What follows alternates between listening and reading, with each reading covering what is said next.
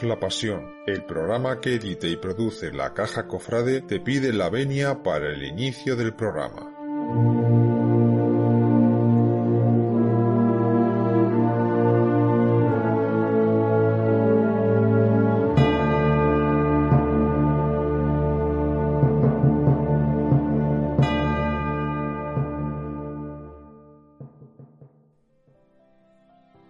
¿Qué tal? Un saludo a todos los amigos de la Caja Cofrade.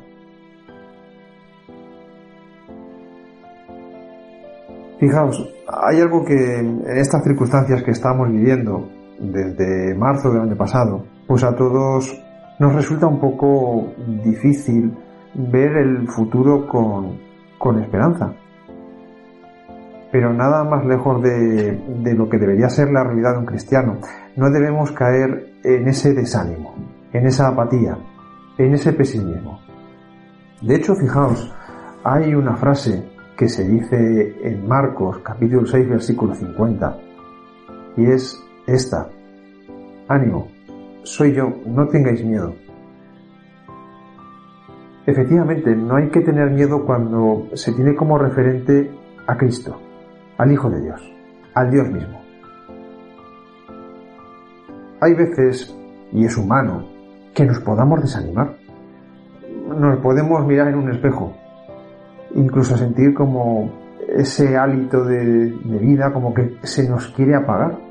Podemos incluso mirar a nuestro alrededor y ver cómo hay situaciones variopintas, difíciles, algunas de ellas nada buenas. Ante todo eso muchas veces incluso tenemos casi casi pues casi las ganas de dejarlo todo nos empeñamos en ser mejores en nuestro trabajo, nos empeñamos en ser mejores en nuestros estudios.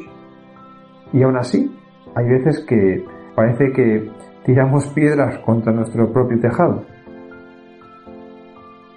El humano es un ser débil y sabemos que de una u otra manera, un día u otro, vamos a tropezar probablemente en la misma piedra en la que ya hemos caído en otra ocasión o en otra que se nos ponga por el camino a lo mejor no vamos a saber atajar bien un problema. Hay veces que incluso vemos que el hecho de demostrarnos como católicos, como personas de fe, parece que nos compromete ante los demás. Parece que vamos a ser mal vistos. Parece que el ser católico hoy en día es sinónimo de ser estigmatizado. Es más, sabemos que por el hecho de reconocer esta fe en el Señor, podemos vernos incluso insultados, agraviados. Y el agravio puede ser desde sentirte apartado físicamente a sentir un insulto verbal. Más aún, incluso en algunas sociedades, en algunos países, el cristiano realmente está perseguido. Perseguido físicamente. Perseguido social y políticamente. Es cierto que las sociedades actuales en este mundo global en muchas ocasiones se alejan de la fe. ¿Por qué? Porque básicamente prefieren arroparse en otro tipo de valores. Valores mundanos. Valores al final caducos. Y habrá quien diga, ¿y de verdad merece la pena luchar por ser mejor desde la fe? Sí, claro que merece la pena. Piensa un poco más. Aquel en el que crees o en el que deberías creer es que ya luchó, luchó por ti, luchó por ti hace la friolera de 21 siglos. Es más, se dejó perseguir, se dejó insultar, se dejó agredir y finalmente se dejó morir. Y en él había dos realidades. La realidad de hombre, de humano, y la realidad de hijo de Dios, la realidad divina. Como tal, podía haberse salvado. Y sin embargo, fijaos, lo dejó aparentemente todo para nuestra salvación.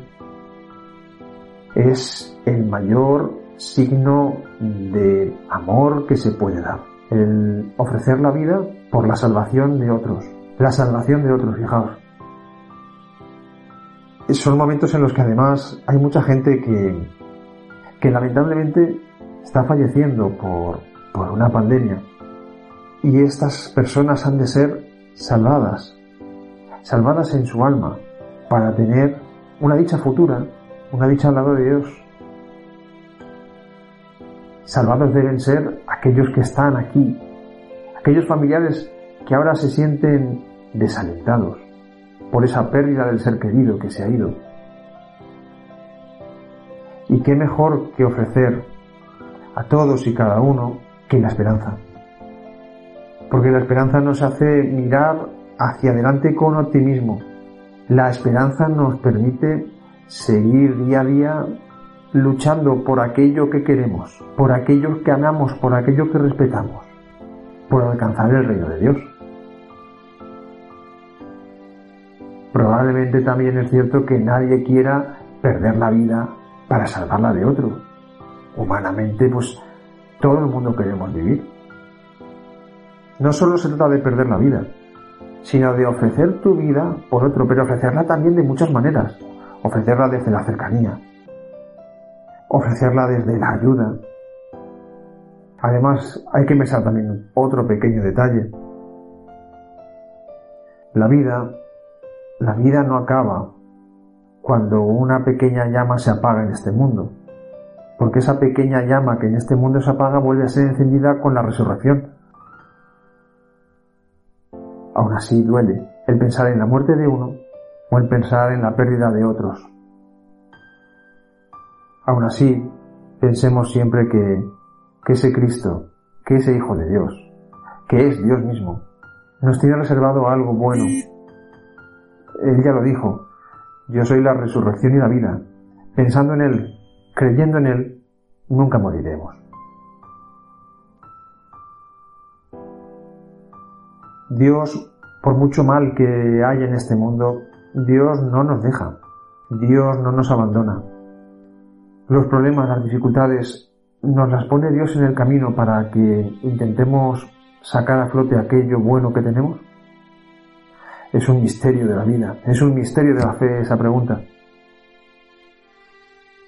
Pero no, no tiremos, no tiremos por la borda la fe.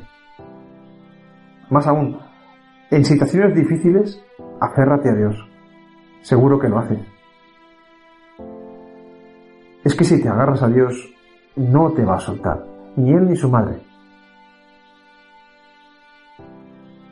Somos débiles, somos finitos en esta tierra, como cuerpo, pero infinitos en nuestro alma.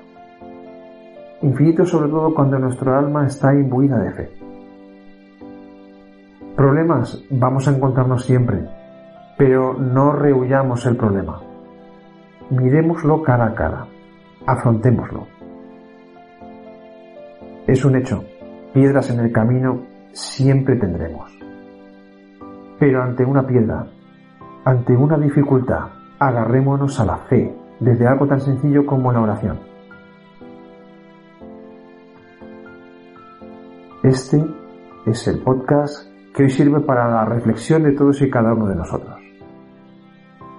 Desde la caja cofrade, un saludo de corazón y nos vemos, nos escuchamos próximamente. Juntos vivimos la pasión.